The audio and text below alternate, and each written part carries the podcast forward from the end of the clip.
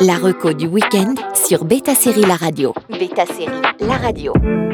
Bonjour à tous, dans cette reco du week-end, on vous conseille trois séries qui virent du rêve au cauchemar. Ce n'est pas une destination paradisiaque vers laquelle on vous propose de vous évader cette semaine, mais plutôt des mondes merveilleux où tout est possible du meilleur au pire. On commence avec The Sandman sur Netflix. Disponible depuis peu sur Netflix, The Sandman est l'adaptation des romans graphiques de Neil Gaiman publiés entre 1989 et 1996. Quelques 33 ans plus tard, son œuvre culte est désormais sur petit écran. Un habitué des adaptations avec Good Omens ou encore American Gods récemment et le plus ancien Neverwhere. Son imaginaire déborde d'univers fantastiques qui ne connaissent pas de limites qu'il puise dans les dieux mythologiques ou dans du folklore plus localisé. Avec The Sandman, ce sont les éternels, des entités supérieures qui sont des représentations anthropomorphiques de certains concepts comme rêve, mort, destin, etc. En l'occurrence, plusieurs feront une apparition dans la série, mais on se concentre vraiment sur Rêve, alias le seigneur Morpheus, qui après avoir été emprisonné pendant un siècle, réussit à s'échapper et part à la recherche de ses outils de travail alors que certains de ses cauchemars se baladent dans le monde éveillé. Votre monde éveillé est modelé par les rêves. Des rêves et des cauchemars que je façonne et qu'il me faut contrôler. Estimé à 15 millions par épisode, cette saison de The Sandman, qui n'adapte que deux volumes en réalité, réussit à convaincre les plus sceptiques.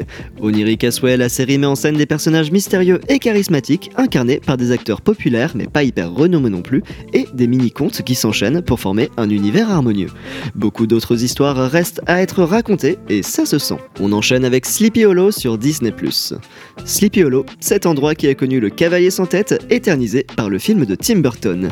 Dans la légende originelle, Ishabot Crane est un professeur venu enseigner dans la petite ville. Dans cette revisite du conte, c'est un espion pour le compte de George Washington lors de la guerre d'indépendance des États-Unis qui se réveille en 2013 en même temps que le fameux cavalier sans tête à Sleepy Hollow. À partir de là, l'anglais joué par Tom Mason va faire équipe avec l'officier Abby Mills joué par Nicole Beharry pour résoudre les affaires liées au mystérieux tueur. Pendant 4 saisons, ils ont combattu des monstres vu l'impossible et n'abandonneront pas. Des éléments d'horreur se mélangent avec de la magie et des monstres fantastiques et créer une mythologie propre à Sleepy Hollow. Malgré son format procédural et de son affaire de la semaine, le fil rouge existait bel et bien. La série a été rapidement oubliée, pourtant populaire lors de sa diffusion.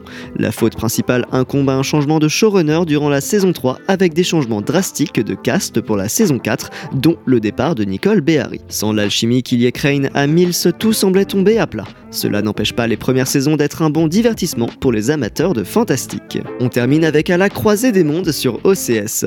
La bien-aimée trilogie de Philippe Pullman prend vie dans la coproduction BBC HBO disponible sur OCS. Après un film unanimement décrié par les fans, les livres ont enfin une adaptation à la hauteur de leurs exigences. Partez découvrir les secrets de la laitiomètre et de la poussière avec Lyra jouée par Daphne Keane et son démon Pan doublé par le jeune Kit Connor qui se lie d'amitié avec Will joué par Amir Wilson dans un monde comme dans un autre. Une aventure avec beaucoup de sacrifices et de pertes mais aussi de la magie et des possibilités infinies. Les deux premiers épisodes sont réalisés par Tom Hooper et laissent déjà imaginer de l'ambition. Lyra, there's a great change coming that will threaten us all. I'm going to give you something. What does it do? It has a part to play in all this. And a major one.